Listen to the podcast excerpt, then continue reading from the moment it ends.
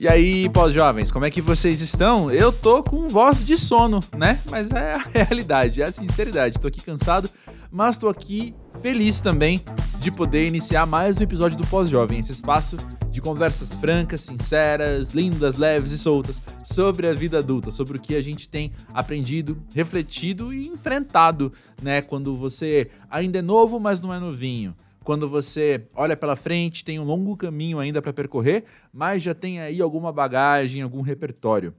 Para quem não me conhece também, eu sou André Felipe de Medeiros. Eu trabalho com jornalismo cultural já faz muitos anos e eu posso trazer aqui para o podcast pessoas, algumas pessoas que eu encontro no meio do caminho, algumas pessoas sobre quem eu escrevo em outros veículos, como Música Pavê, por exemplo.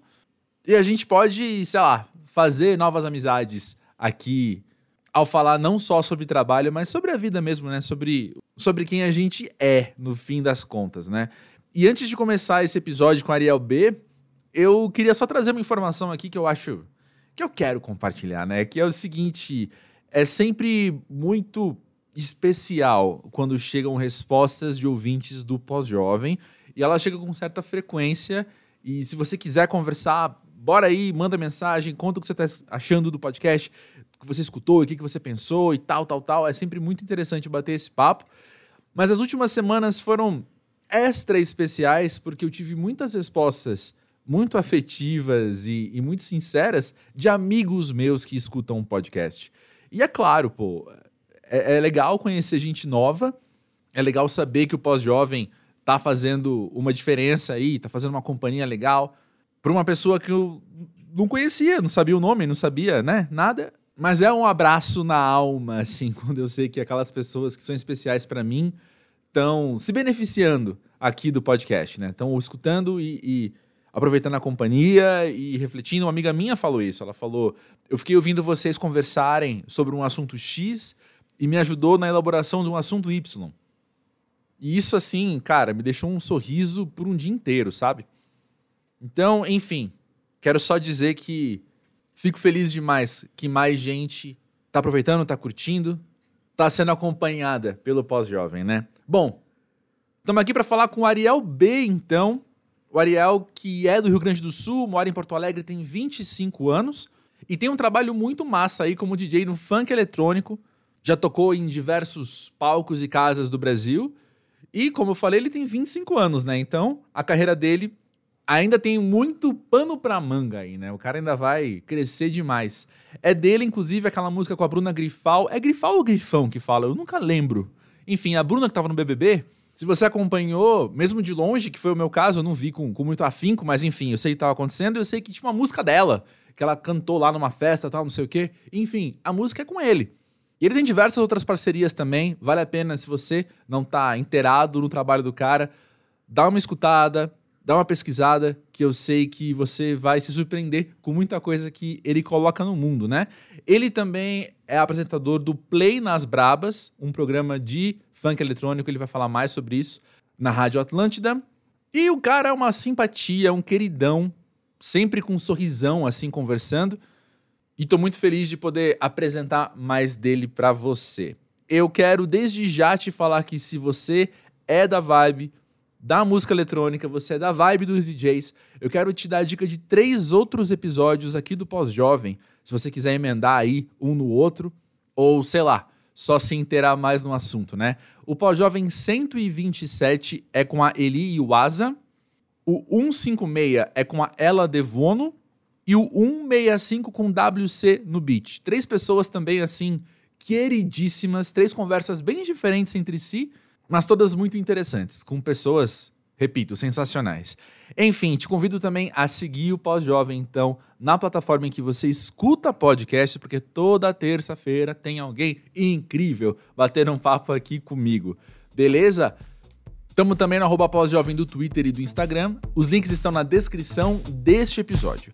Escuta aí o papo com Ariel B agora e já já então eu volto.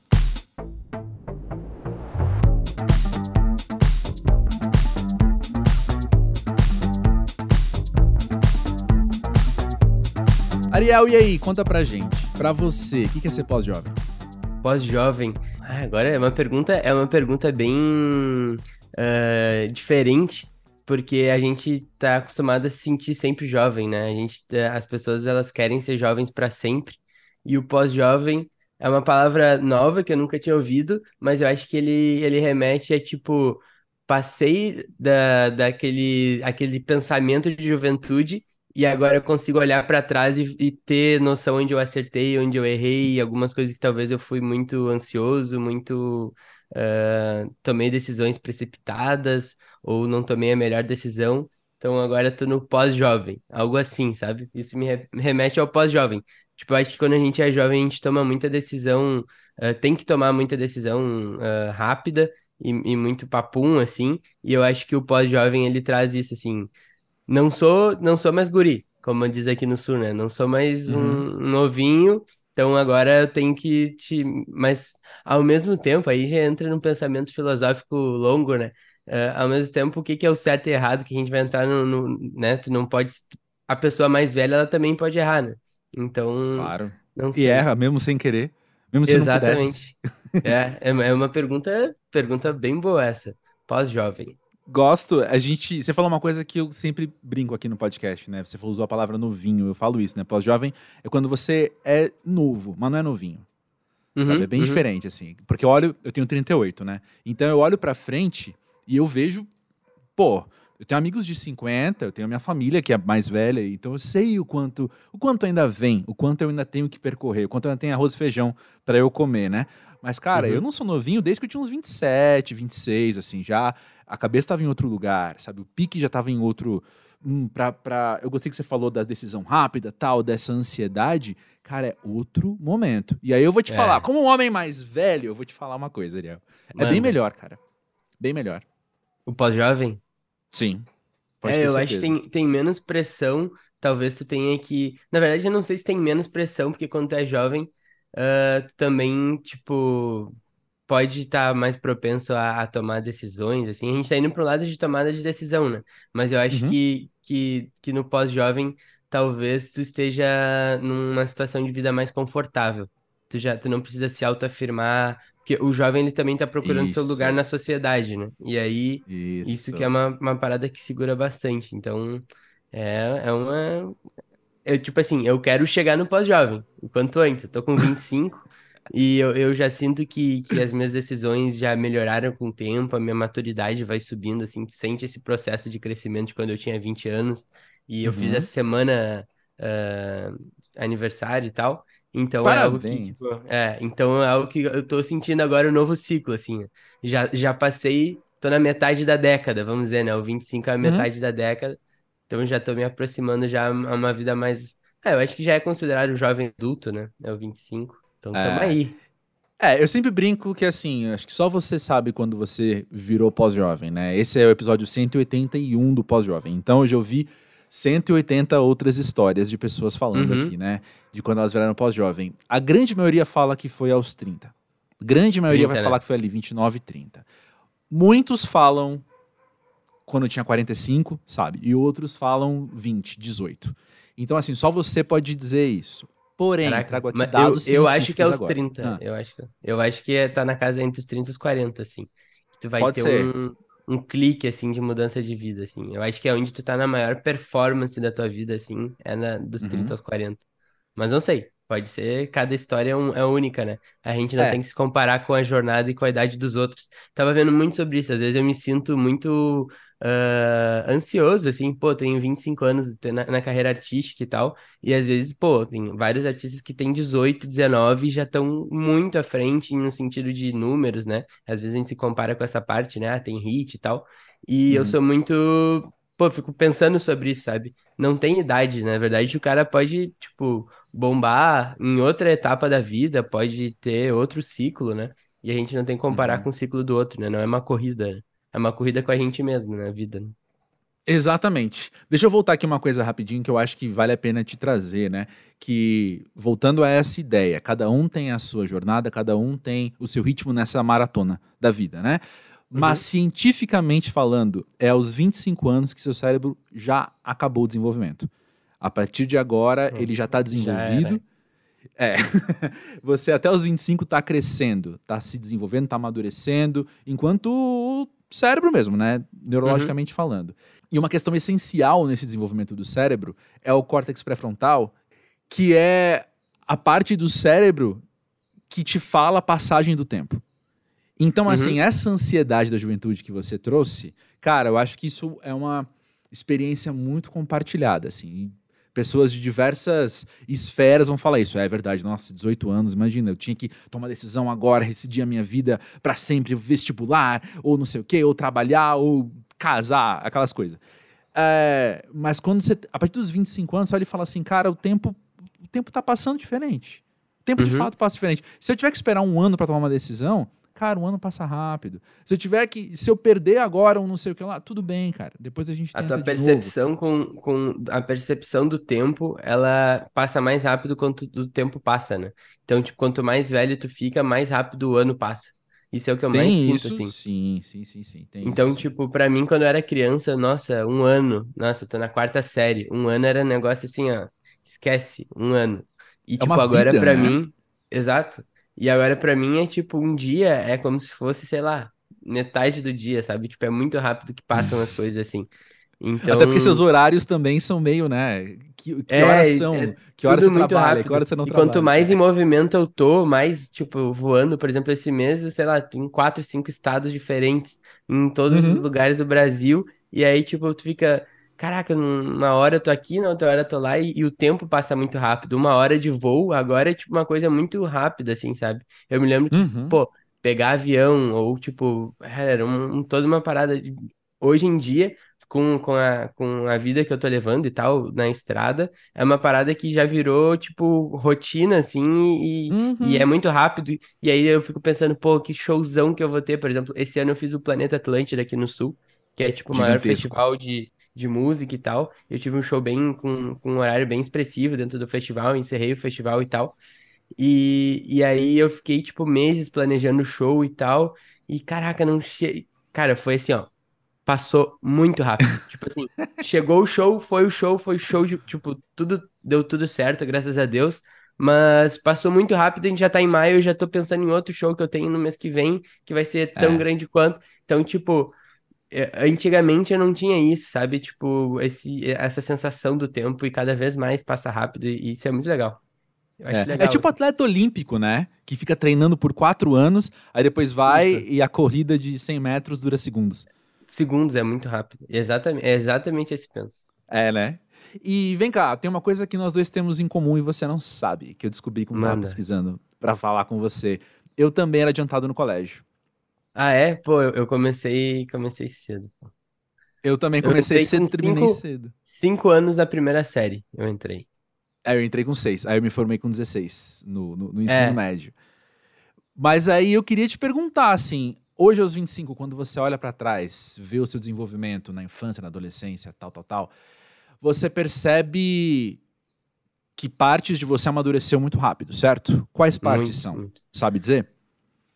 Uh, principalmente a independência, assim, sabe? Eu quis me tornar uhum. independente da família muito cedo, no sentido uh, mais financeiro, assim, né? Eu acho que a pessoa uhum. sempre vai ter um vínculo com a família emocional para sempre, né? Mas a parte, principalmente independência, assim, de, de meu dinheiro, uh, meus horários, permissões, né? Porque quando está nessa idade dos 16 aos 18 ali, tu depende de permissões do, do mais velho, assim, eu fui muito responsável bem nessa época, assim, que foi quando eu entrei na uhum. faculdade, eu entrei com 16 na faculdade, e aí foi um momento onde eu tive que, pô, agora é eu comigo mesmo, tô no ensino superior já, tipo, é o último level, vamos dizer assim, das metas que eu tinha, e aí eu, cara, é, é, eu sou mais novo que todos os meus colegas, meus colegas já tinham 18, 19, 20, muito mais, e aí eu tava ali como o, o caçula, né, o mais novinho da turma, e ao mesmo tempo queria entregar tanto quanto os outros que eram mais velhos, sabe? Eu sempre fui assim. claro, assim.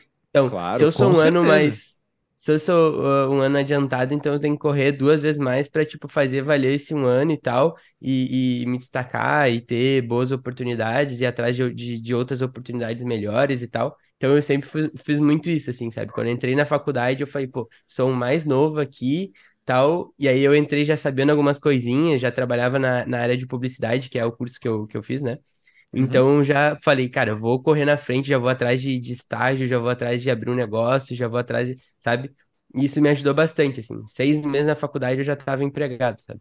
Então uhum. foi, foi muito legal. Sim. E quando a gente tá nessa situação de ser o mais novo, de ser o caçula, de ser, de olhar para todo mundo ao nosso redor e, e, todo mundo tem uma outra idade, uma outra altura, quando a gente tem 7, 8 anos, isso uhum. é uma questão. Eu passei muito né? por isso, eu passei muito por isso. É, eu achava que eu era baixinho, eu não era baixinho, eu tinha a idade das, eu tinha o tamanho das pessoas da minha idade, né? Uhum. Só que eu era mais novo. Mas aí você ficou em você uma sensação também assim que você teve que trabalhar, não sei, ou tem que trabalhar de você ser diferente, o outro, quem tá ali e nem sempre faz parte da maioria, alguma coisa assim? Tem, tem muito isso, assim, quando tu é mais adiantado, uh, o senso de, de pertencimento, ele é um pouco diferente, assim. Então, na, uhum. na escola, eu passei muito por isso, eu era mais amigo das meninas do que dos meninos, tinha um, um, um... não era o cara que era escolhido no futebol, não, não jogo bola, não jogo nenhum, tipo assim, não sei nenhum esporte, porque eu era menor, era menorzinho, mais baixinho que todo mundo, então certamente tive mais dificuldade na época de, pô, competir com o cara que tava. E nessa idade de criança, um ano é um, um uma, uma, é uma vida, como a gente falou antes, é, né? É. Muito grande. Então, tipo, pô, como é que eu vou dividir uma bola com, com um colega lá que já era grandão já e tal? Então, Total. eu sempre fui. E aí eu fui acabei indo para um outro lado, assim. Então, na minha infância, assim, até hoje eu sou bem nerd, assim, sabe? A parte de tecnologia e, e, coisas manuais e, e, estudo, assim, foi onde eu dediquei a minha, minha, minha maior parte, assim. Então, eu falava, uhum. pô. Então, se eu não sou bom sendo futebol, não sou bom, sei lá, daqui a pouco pegando gente e tal, eu vou ser inteligente demais. tipo assim, vou fazer dinheiro e vou, vou, vou estudar, sabe? Eu fiz muito Sim. isso, assim, na minha infância. E na minha adolescência, assim, passei muito tempo jogando videogame, aprendendo tutorial no YouTube, um monte de coisa. E, e aí depois isso me ajudou muito na minha vida, assim, sabe? O meu crescimento e as coisas uhum. que vêm acontecendo estão sendo super legais por isso também. É, isso monta uma cultura pessoal sua, né? Porque você passou por diversas situações nas quais você precisava se afirmar de alguma maneira para falar: não, não, não, gente, aqui é meu lugar sim, sabe? E, de novo, você é. não é físico, então vai ser intelectual. Não, olha é. só como eu sei tanto quanto vocês, ou até mais, Isso, às vezes. É, né? eu era, era na, na turma o, o nerd nota A lá. Porque uhum. falei, pô, eu já sou um ano mais novo, então pelo menos tem que me puxar nos estudos para pelo menos chamar a atenção de algum lugar, sabe? Ser líder de turma, ser líder de turma, procurar ir atrás e tal, para pertencer, né? Porque eu acho que quando a gente é criança, o que mais a gente quer é, tipo, ter nossos amigos e, e pertencer a algum grupo, né? E aí, uhum. isso foi uma coisa que eu nunca tive problemas, assim, sabe? Todo lugar que eu cheguei, por mais no início era até um pouco mais tímido, mas eu sempre tive facilidade de, de, de, de formar amizade e, e, fazer parte dos grupos e chamar o amigo para casa para jogar bola e tal. Então isso foi, foi legal, assim, sabe? Brincar e jogar videogame e tal. Então isso sempre tive a minha casa muito cheia de, de amigos, assim. Então isso foi, me ajudou bastante, assim. Uhum. Pô, bom demais. E quando você olha para trás, então você percebe essas áreas nas quais você amadureceu mais cedo. Mas você também tá num lugar que você consegue olhar para trás e perceber onde você não amadureceu e devia ter amadurecido? Sim, uma área que me que foi amadurecer muito mais tarde que nos outros era a parte de festa e tipo relacionamento assim, sabe? Então, uhum. tipo, hoje eu trabalho com evento, trabalho com festa. É o que eu ia falar agora, falar, pô, você tá compensando Cara, até demais agora também. Se eu te disser que até meus 17, 18 anos e tal, até uns 16, assim, eu não saía pra festa, tipo, meus amigos já estavam indo em baladinha, aniversário, essas coisas, festinha, dançar. O meu maior uhum. pavor era ter que sair de casa e ir pra um clube ou ir pra, pra um evento, carnaval. Tinha, nossa, tinha arrepio de carnaval, assim. Os meus pais são bem jovens. era a multidão ou a questão era você no meio dos outros mais era velhos? Eu, assim? tipo assim, eu ficava pensando o que que eu vou fazer, tipo, vou dançar, mas que coisa estranha ter que dançar. Eu tenho, eu ainda lembro dessas sensações que eu tinha, assim. E é uma coisa muito legal. Então, tipo, eu ficava muito, ai, agora eu vou ter que socializar, o que que eu vou falar pra menina, o que que eu vou... Só que era nesse uhum. ambiente. Fora dali, se fosse num churrasco, na aula ou qualquer coisa, eu era super de boa, assim. Chegava no, no, no dia de ir pra festa, eu ficava, meu Deus, falava pra minha mãe, e a minha mãe, Ariel, tem que ir pra festa, eu vou te levar, não sei o que, ela é, é muito queridona, assim. E aí me incentivava e tal, e gosta de festa, enfim, vai nos meus shows e tudo. E aí era uma coisa que, que demorei, assim, pra ativar, sabe? Na faculdade, que daí eu, eu entro até aquela, voltando na parte do pertencimento, na faculdade que eu fui ter esse pertencimento, que daí foi ali, uhum. e eu acho que acontece isso também na faculdade. Quando tu entra ali, meio que zera as contas, assim, sabe? Tipo, não importava, uhum. tipo, meu melhor amigo, sei lá, devia ter 26 e eu tinha, tipo, 20, sabe?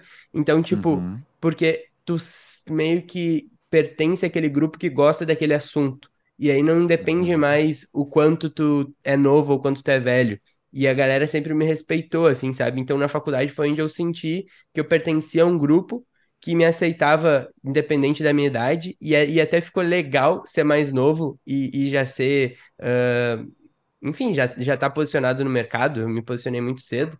Então era uhum. novinho, já estava posicionado no mercado, então querendo ou não, a galera começou a me respeitar e eu comecei a pertencer aos grupos que eu queria e, e, e, comecei a ser aceito muito mais do que eu fui na minha adolescência, assim, sabe? Sim, então, sim. Era isso um que eu ia falar agora também. Diga, diga, não, desculpa. Não, não, é isso. A faculdade foi um momento onde eu entrei e aí eu me senti fazendo parte de, um, de uma galera, assim, sabe? Sim, sim.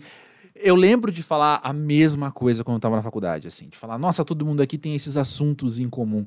Mas o que você falou agora, eu acho que é mais significativo ainda, assim, que zerou as contas, no sentido de que todo mundo ali tem as mesmas ambições e tá no mesmo patamar, uhum. querendo chegar lá, a outro uhum. patamar.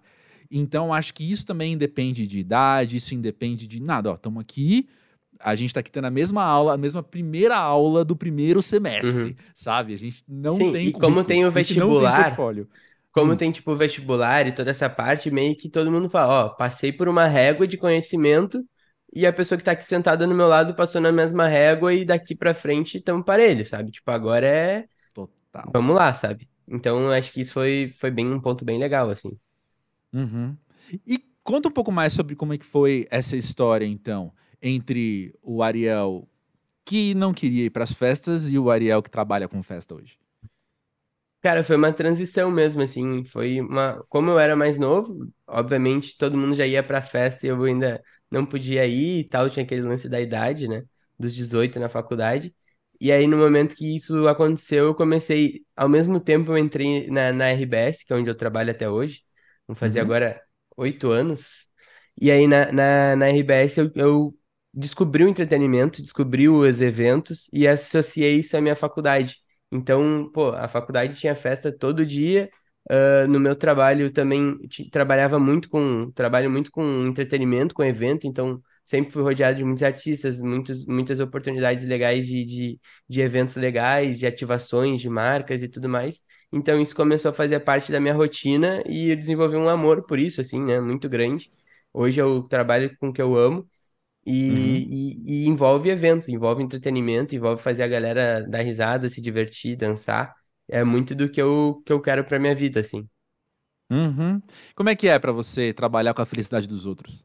É muito massa. Tipo, eu acho que a gente tem que estar. Tá uh, passar essa boa boa vibração, melhor vibe, né? Eu sempre falo, é, passar a melhor vibe, a, a melhor energia para as pessoas e desejar isso para elas, para elas se contagiarem. Então, quando eu subo no palco, é a parada que eu mais acho legal de fazer, é realmente elevar a vibe da galera, elevar a energia, botar a galera para cima, porque eu acho que é ali que o, que o artista vai se destacar e deixar boas lembranças, assim.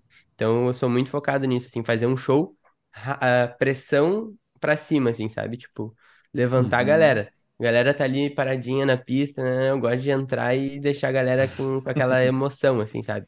É efeito Sei. e fogo e sai chamas e fumaça e música explode, fogos. Então é muito dessa vibe, assim. Eu acho que isso traz uma alegria e mensagens que eu recebo no Instagram comprovam muito isso. Não só no Instagram, mas pessoalmente, né? As pessoas vêm falar comigo. É. E ali na hora, vendo a reação das pessoas. É, também. e, é no olho das pessoas, no olhinho da pessoa ali que tá ali na frente e tal. Uh, final de semana passada eu toquei no Hop Hari, que é o maior parque do Brasil de diversões e tal. E, e foi um show que me surpreendeu muito, assim, tinha de todas as idades, tinha os pais, tinha as crianças, os filhos, e eu montei um show exatamente que encaixasse nessa proposta. E a galera pirou, assim, eu tô recebendo mensagem até agora da galera que tava lá na, na frente. E aí, pô, fui receber depois, na última música do show, eu desci pra galera pra, pra pular junto e tal. E aí, pô, tirei foto com a galera e a galera toda, tipo, tu vê, a galera mais velha, animadaça e feliz, com o filho no colo, e nossa, meu filho é teu fã e tal, vamos tirar foto. Então, esse tipo de coisa alimenta, assim, muito a alma e, e eu acho que tu leva isso para as pessoas e as pessoas te retribuem esse carinho e, e, todo mundo sai feliz, assim, no final das contas. Total. E pergunta que eu, eu entendo que ela pode ser um pouco clichê, mas eu acho que tem a ver com o espaço que a gente tá aqui. Espaço de clichês, né? Não, brincadeira. Mas a uhum. questão é a seguinte: como é que é para você promover essa alegria toda, essa festa toda, nos dias que você não tá pra festa? Então, eu faço vários exercícios para isso, assim. Eu tenho várias chaves que eu, que eu me concentro antes do show, por mais que, sei lá, esteja ali, às vezes estou 10 segundos antes, pô, discutindo com, com a equipe de melhorar alguma coisa e tal. Uhum. Quando eu piso no palco, todos os meus problemas simplesmente somem da minha cabeça, assim. E é muito normal, né? eu sou bem exigente com, com o time que trabalha comigo e com, com a entrega, porque eu acho que as pessoas que estão ali, pagaram pra estar ali, elas merecem ter o meu melhor, assim. Então, quando eu piso no palco, é muito dessa chave que eu viro, assim, eu falo, cara, deixa todos os problemas pro lado de fora, tô dentro do palco, brigou com a namorada, brigou com a família, qualquer coisa assim, eu tiro e vou lá e vou entregar. Depois que eu saio do palco, vem os pensamentos na hora, assim, as coisas que estão batendo a cabeça volta na hora, assim. Mas durante o show ali, cara, eu viro essa chave. Eu ativo um outro modo, assim, sabe? Como se fosse, ó, agora eu vou trabalhar e é a parada que eu amo, então as pessoas aqui não têm culpa se tu não tá num dia bom. Obviamente, Sim. pode acontecer, mas, mas o show eu quero sempre entregar no máximo, assim, sabe? Entendi, entendi. Eu fico sempre pensando que é um, um equilíbrio que você tem que saber, você tem que conquistar, você tem que desenvolver, né? O de você uhum. não trair você, saca? Uhum. Não sabotar, jogar para né? debaixo do tapete, não se sabotar. Exatamente. Mas ser sincero ao momento, né? Esse momento aqui é o de promover uma festa, é de fazer todo mundo dançar, independente de como eu me sinto, né? Eu acho que aí é. é Cara, óbvio, tem que ter maturidade, tem que ter sabedoria. É, tem que ter muita consciência, assim, de, de fazer isso até para não se tornar algo nocivo, né? De tu, uhum. daqui a uhum. pouco, encobrir teus sentimentos e tal mas é algo que eu tenho feito, assim, e funciona. Obviamente, eu uhum. tento levar, minha vida é muito boa, sou muito feliz, né? Isso é extremamente importante ser feliz fora do palco para conseguir passar essa, essa felicidade em cima do palco, né? Mas, mas eu tenho conseguido, assim, tenho uma vida muito boa, graças a Deus, e, e tenho me focado muito nesse autodesenvolvimento e desenvolvimento pessoal, e essa parte emocional também tá bem trabalhada para a gente conseguir viver bem, assim. Apesar uhum. da pressão, os cabelos brancos aqui, não tá vendo em vídeo, né? Mas em áudio aqui, ó, tô cheio de cabelo branco já. Que é a questão, ó, tá, tá pegando, hein? Rola uns estressinhos de vez em quando, normal. É, bom, acho que nesses 20 minutos conversando com você, eu acho que um dos seus grandes estresses deve ser de fato, vou chutar, hein? Esse perfeccionismo, assim. Porque hum. se você é um cara de grandes ambições, se você é um cara de grandes de grandes conquistas, o seu crivo vai ficando cada vez mais alto. E quando você trabalha em equipe, quando você trabalha com um contratante, quando você trabalha com em espaços onde você tem pouco controle, você uhum. tem que adaptar as suas expectativas e o seu crivo muito. e tudo mais, né?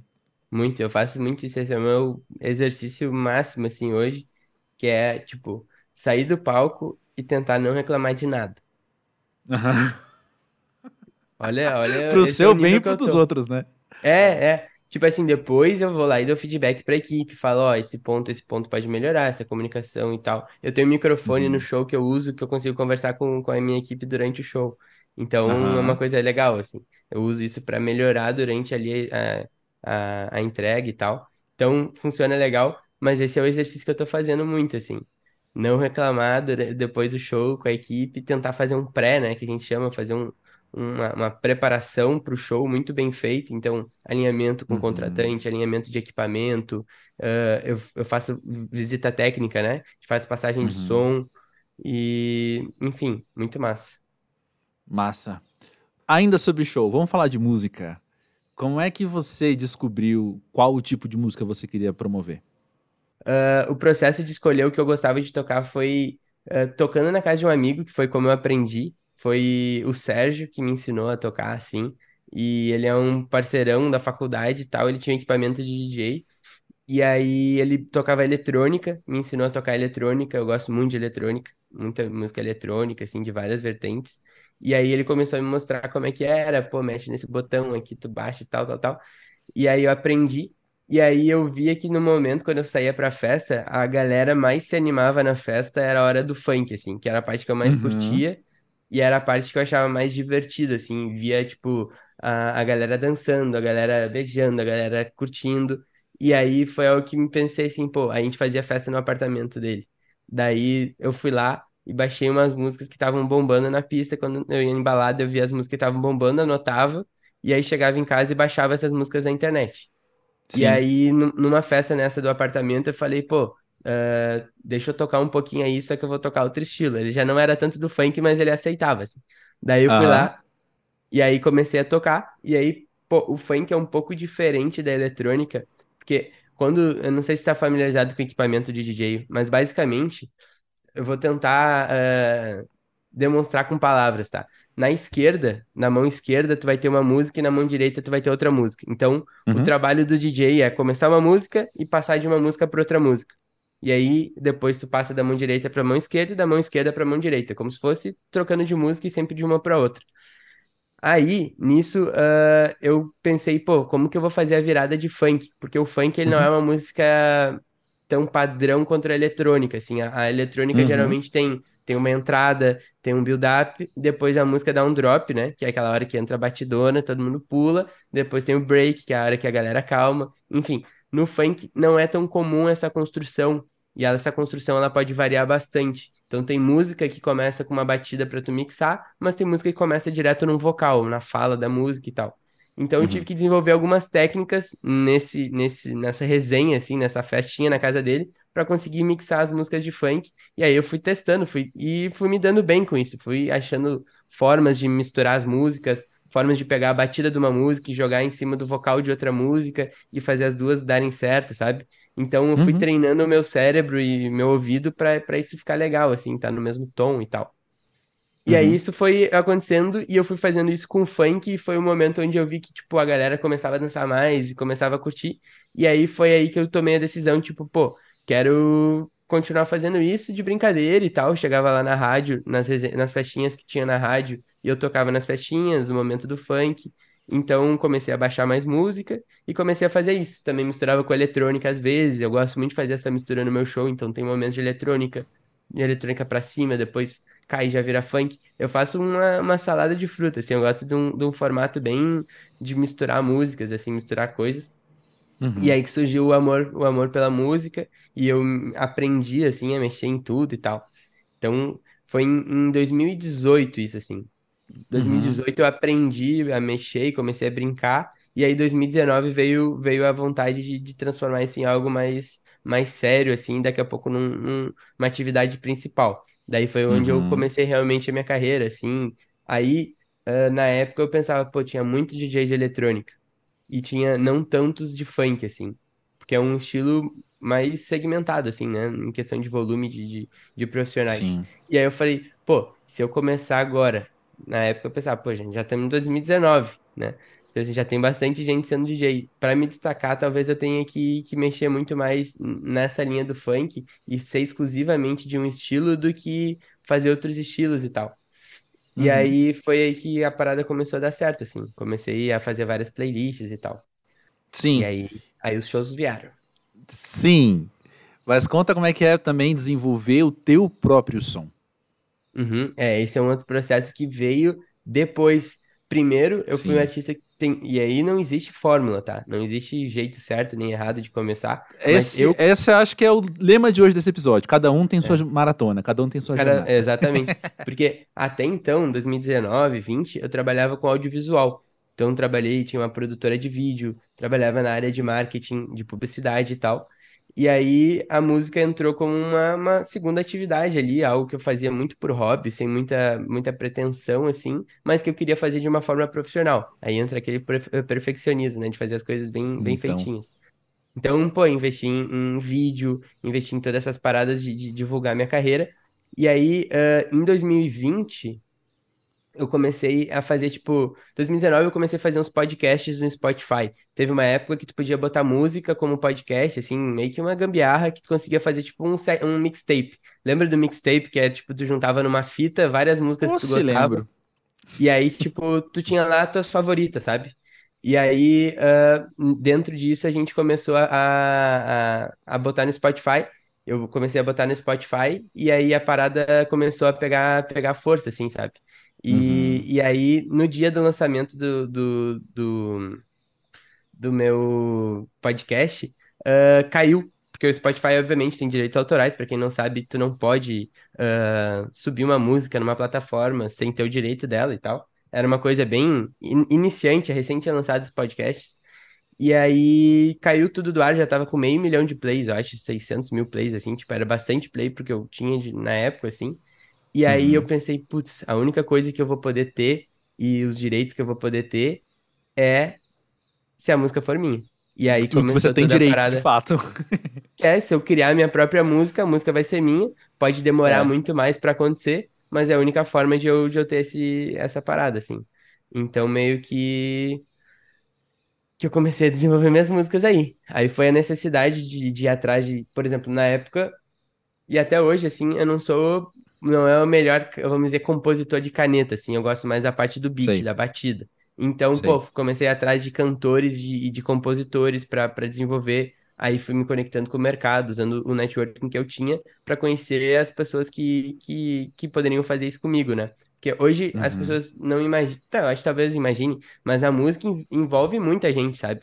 A música envolve sim, tipo, um, um, grande time de compositores, produtores musicais, uh, masterização, mixagem, são vários termos e várias pessoas que estão envolvidas por trás daquele som, assim.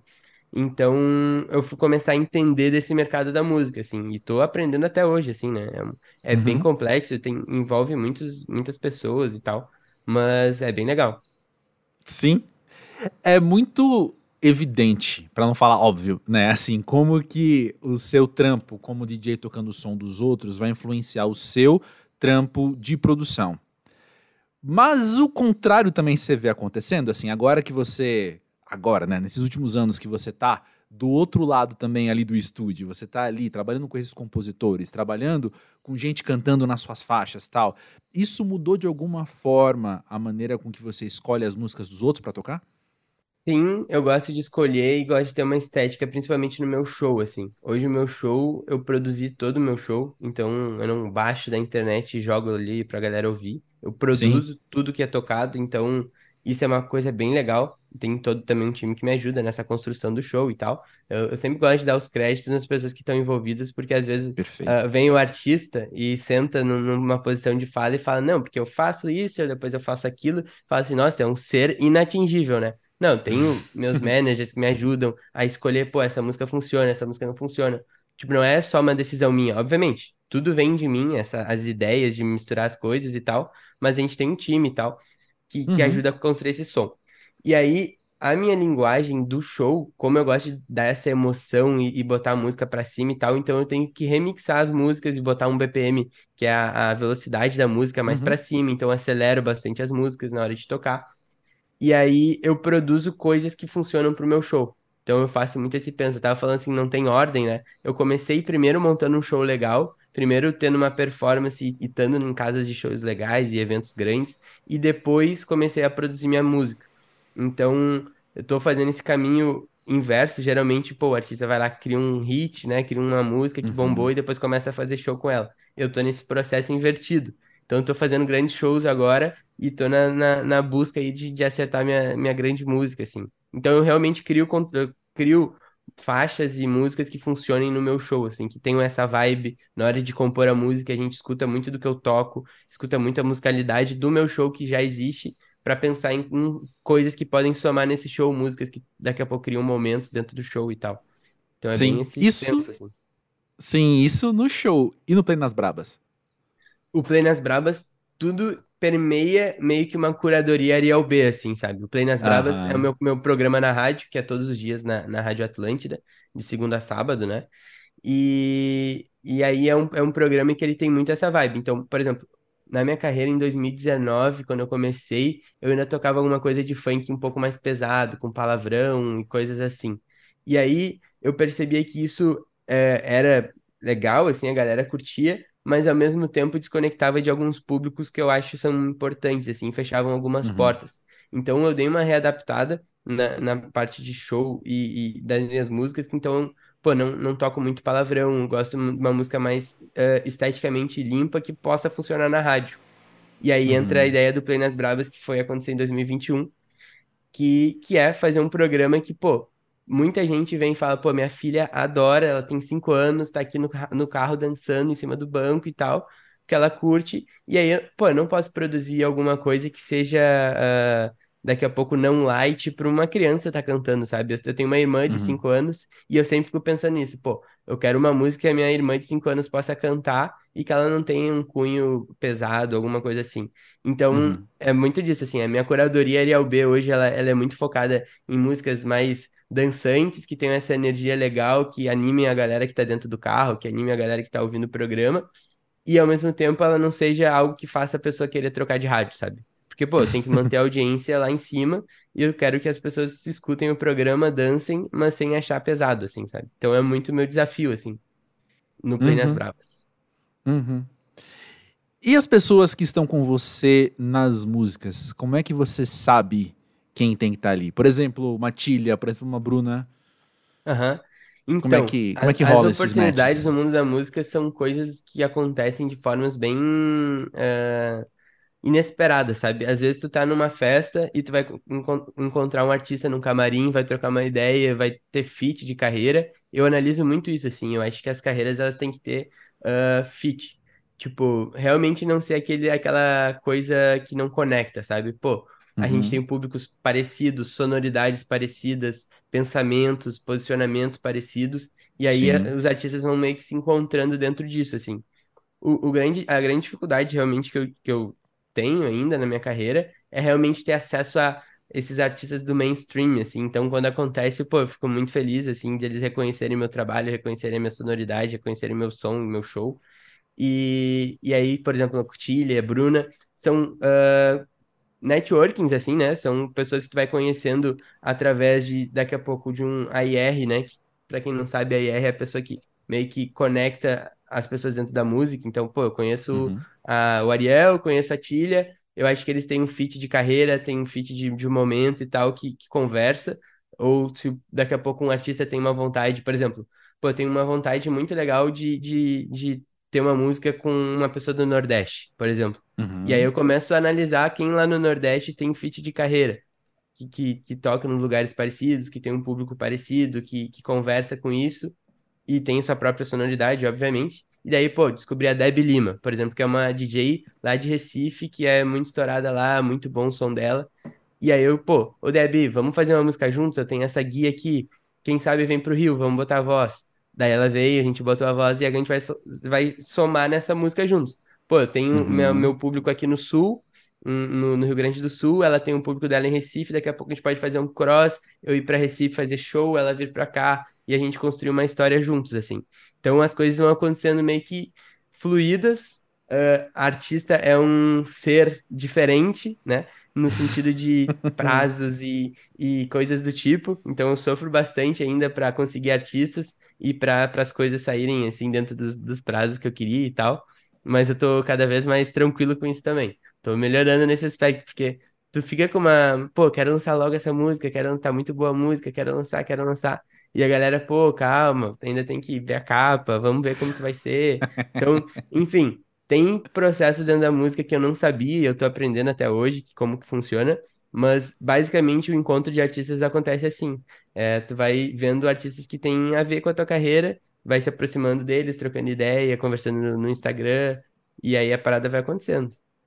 Saquei, saquei super. E olha só, mudando de assunto, porém nem tanto. Mas logo que a gente começou esse papo de perguntando de ser pós-jovem, você falou de olhar para trás com outra perspectiva, né? Você está num momento de vida que você pensa na sua infância, na sua adolescência, pensa nos erros que você fez, decisões que você fez, blá blá blá blá, blá. beleza. E o futuro? Como é que você tem olhado para frente? O que, que você está querendo? Enfim, como é que você está Eu... se vendo no futuro? Eu tô olhando para frente com bastante entusiasmo, assim. Essa é a palavra do momento, assim, o, o feedback que a gente tem tido do mercado e tendo dos nossos parceiros e das entregas que a gente tem feito, é tipo, tá só no começo, assim, sabe? A gente tá criando uma carreira muito legal, uma carreira uh, bem ampla, com, com vários focos em, em, várias áreas legais que a gente quer entrar e usando funk Brasil, assim, para isso. Então, pô, a gente tem muitas ideias e muitos projetos rolando. tanto de tour internacional, quanto de, de, de novos lançamentos com, com outros nomes, pessoas bem legais do, do ramo, uh, de outros estilos.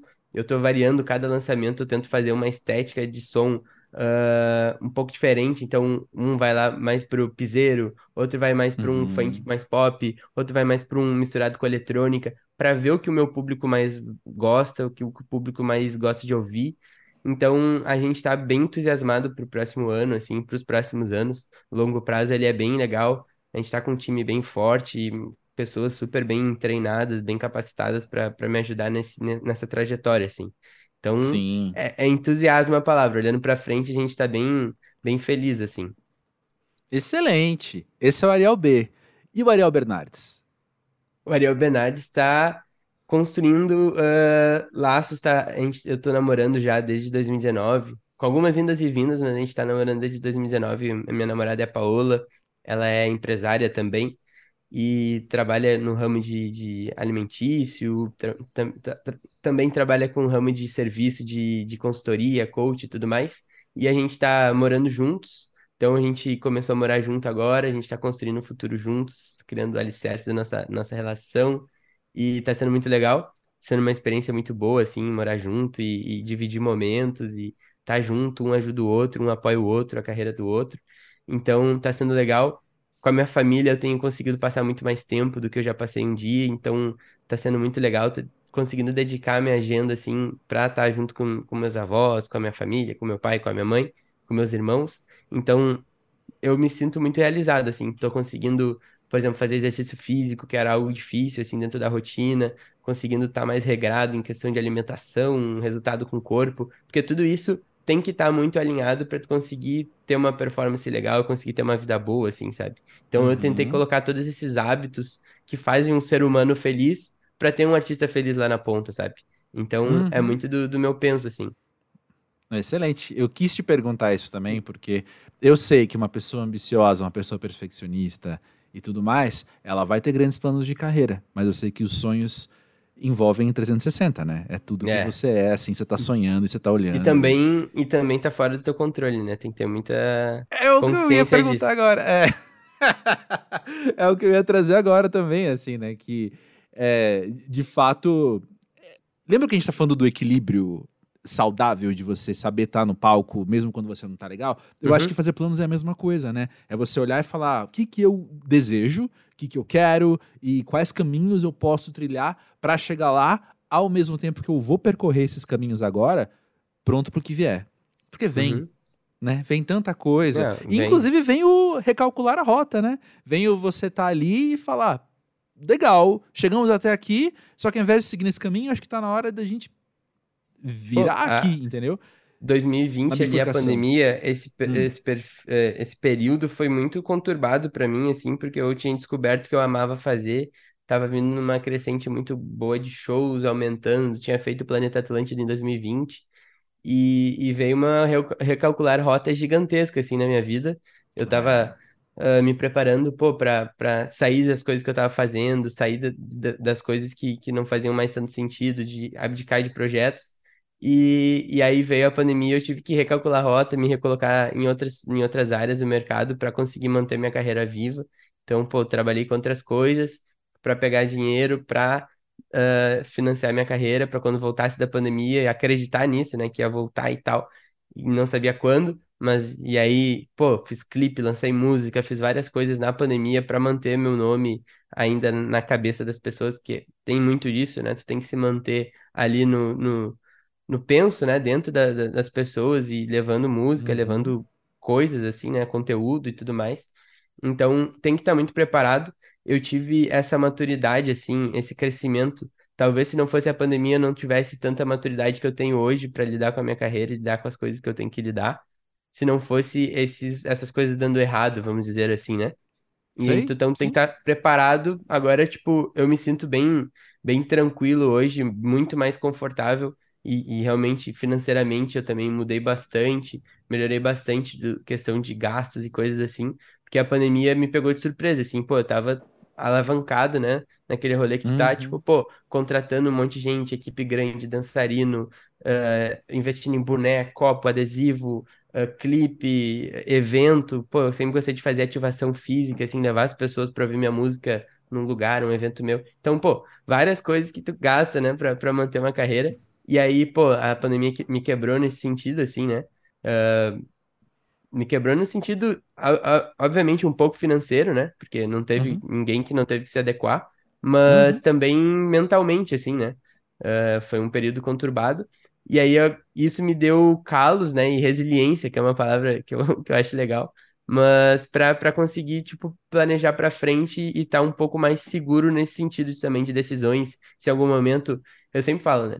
Se eu tivesse começado do zero hoje, eu e eu e minha namorada, a gente é muito parecido nisso, tipo, a gente ia começar sem, tipo, olhar para trás, sabe? Tipo, Liel, uhum. tu perdeu tudo, vai ter que começar a partir de hoje do zero, reconstruir tua vida e tal. E eu não, não, não vejo com problemas para isso, sabe? Eu acho que eu conseguiria fazer muito mais rápido, inclusive, tipo, porque o conhecimento é algo que ninguém tira, né? E cada experiência que eu vou tendo durante o tempo, assim, que eu fui, fui tendo, vai me, me dando essa, essa casca, né, de, de reconstruir as coisas caso dê errado e tudo mais. Então, eu tô, tô muito pra esse lado hoje, assim. Pô, maravilha, Ariel. Que legal poder conversar contigo. Eu gosto muito de poder trazer pessoas de perfis diferentes, inclusive na idade, né? E que legal poder conversar com alguém de. Mais uma pessoa de 25 anos que passa aqui uhum. pelo pós-jovem. Obrigado por trazer você e tudo que você está passando, tudo que você tem aprendido aqui para o podcast. Perfeito, perfeito. Eu que agradeço o convite. Obrigado a todo mundo que tá ouvindo, que vai compartilhar aí. Já compartilhem lá nos stories. Eu vou compartilhar assim que, que sair uh, o podcast. E estou muito feliz pelo convite. Adorei contar esse papo. Quando a gente fala sobre essas coisas e sobre esses sentimentos e às vezes, né, é quase que uma terapia, assim, né? Tu, tu vai se, uh, se desenvolvendo e vai pensando sobre as coisas, assim. É muito legal esse momento. Curti muito trocar essa ideia contigo.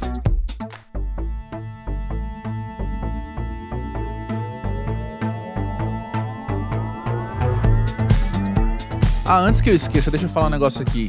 Eu comentei, né, os episódios com os outros DJs que tem aqui no Pós-Jovem, mas eu acho que esse episódio com o Ariel B se liga muito em vários aspectos ao episódio anterior, 180, com o Thales Cabral.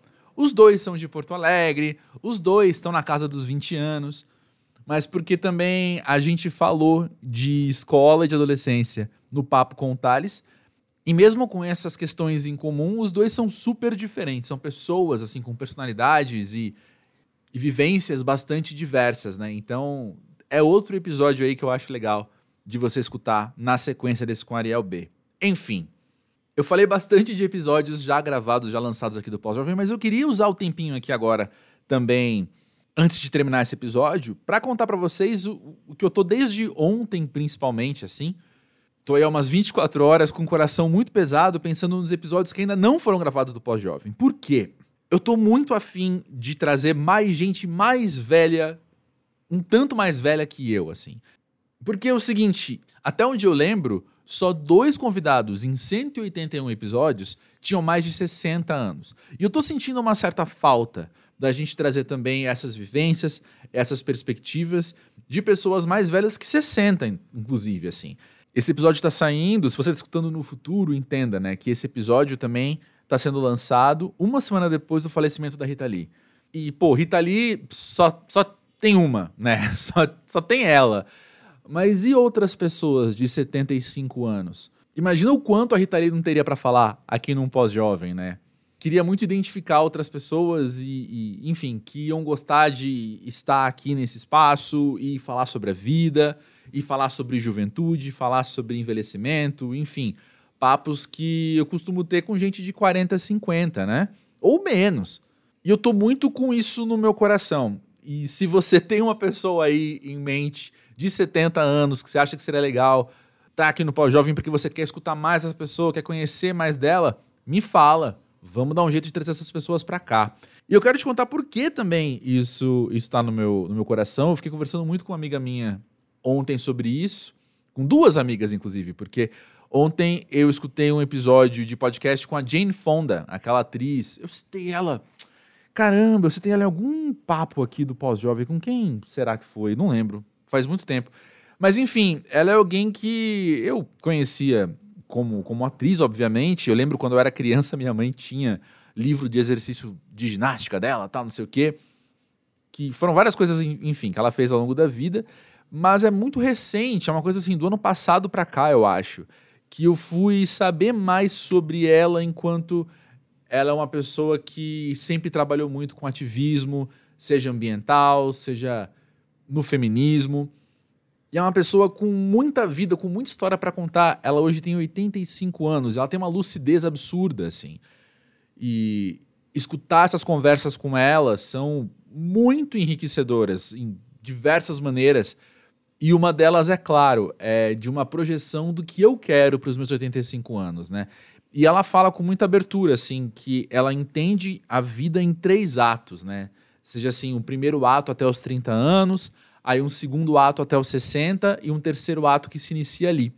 E ela fala com ela fala com muita paz assim, né, que ela entende que tá no fim da vida dela e que tá vivendo os seus últimos dias de certa forma, né? E ela conta que quando ela fez 60 anos, isso para mim foi uau, muito incrível.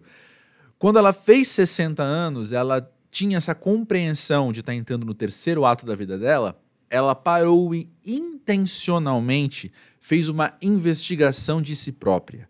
Sabe, ela foi revisitar lugares onde ela onde ela viveu, ela foi conversar com pessoas de novo, ela foi rever filmes dela, foi reler diário dela, foi uma de propósito assim, um mergulho dentro de si mesma, dentro da sua história, para ela se preparar para esse terceiro ato. E nesse terceiro ato, então, é um momento de reconciliações, de ter conversas que você não teve ainda e precisa ter, sabe? Pedir o perdão ou perdoar, mas também isso em primeira pessoa, sabe? Assim, o que, que eu preciso me reconciliar comigo mesmo? O que, que eu preciso me perdoar? O que mais falta eu fazer para eu estar em paz e poder completar a minha jornada? Eu achei isso incrivelmente sensacional, assim. Isso caiu para mim com uma força muito grande, né? E é aquilo, é claro que ela aos 60 anos vai ter uma sabedoria de fazer isso muito diferente de mim aos 38. Mas ao mesmo tempo, será que eu não posso aprender com a experiência dela? Eu não posso aprender com a história dela? E o quanto antes estar tá em contato comigo mesmo, comigo criança, comigo adolescente, comigo jovem, para eu estar tá sempre preparado para amanhã, né? Melhor preparado para amanhã. Não sei o quanto eu dou conta desse processo. Mas sempre que a gente fala de autoconhecimento, a gente está falando disso, né? A gente está falando da gente se investigar, da gente se revisitar muitas vezes para saber dar conta do que a gente já passou, mas também do que a gente vai passar amanhã, né? E sei lá, fica aí o questionamento, né? O que, que a gente está esperando para a gente ir atrás do que está incompleto na gente, né? O que, que a gente está esperando para fazer essa, essa viagem no tempo, né? Da infância, da adolescência, de quando for para a gente preencher as peças de quebra-cabeça que estão faltando, né? Não sei se existe um cedo demais, mas é óbvio que existe um tarde demais, né? Então, acho que fica aí esse questionamento válido pra gente. Se você discorda, eu quero tanto conversar com você, entender melhor a sua visão, a sua perspectiva. Se você concorda também, você tá vendo outras coisas aí que eu não tô vendo, eu tenho certeza. Mas me conta aí no podcast pós-jovem.com.br. É sempre muito especial poder trazer mais de você aqui para o podcast.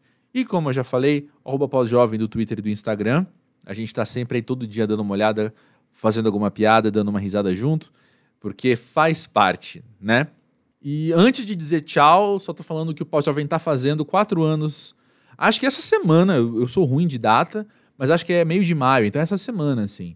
E tem novidade chegando. Beleza? Só digo isso. Fica atento que tem novidade chegando muito, muito em breve. Beleza? Valeu aí pela companhia, valeu aí pela moral. Tamo junto. Semana que vem, sem spoilers, mas semana que vem é um perfil bem diferente, tá? Tanto do, do, do Ariel quanto do Thales, enfim. É alguém que eu tô há um tempo querendo trazer aqui pro podcast. Essa pessoa individualmente, mas também mais desse perfil de profissional. Enfim, só digo isso. Vai ter, rola um ineditismo aí no, no episódio que vem. Beleza? Valeu aí, gente. Grande beijo.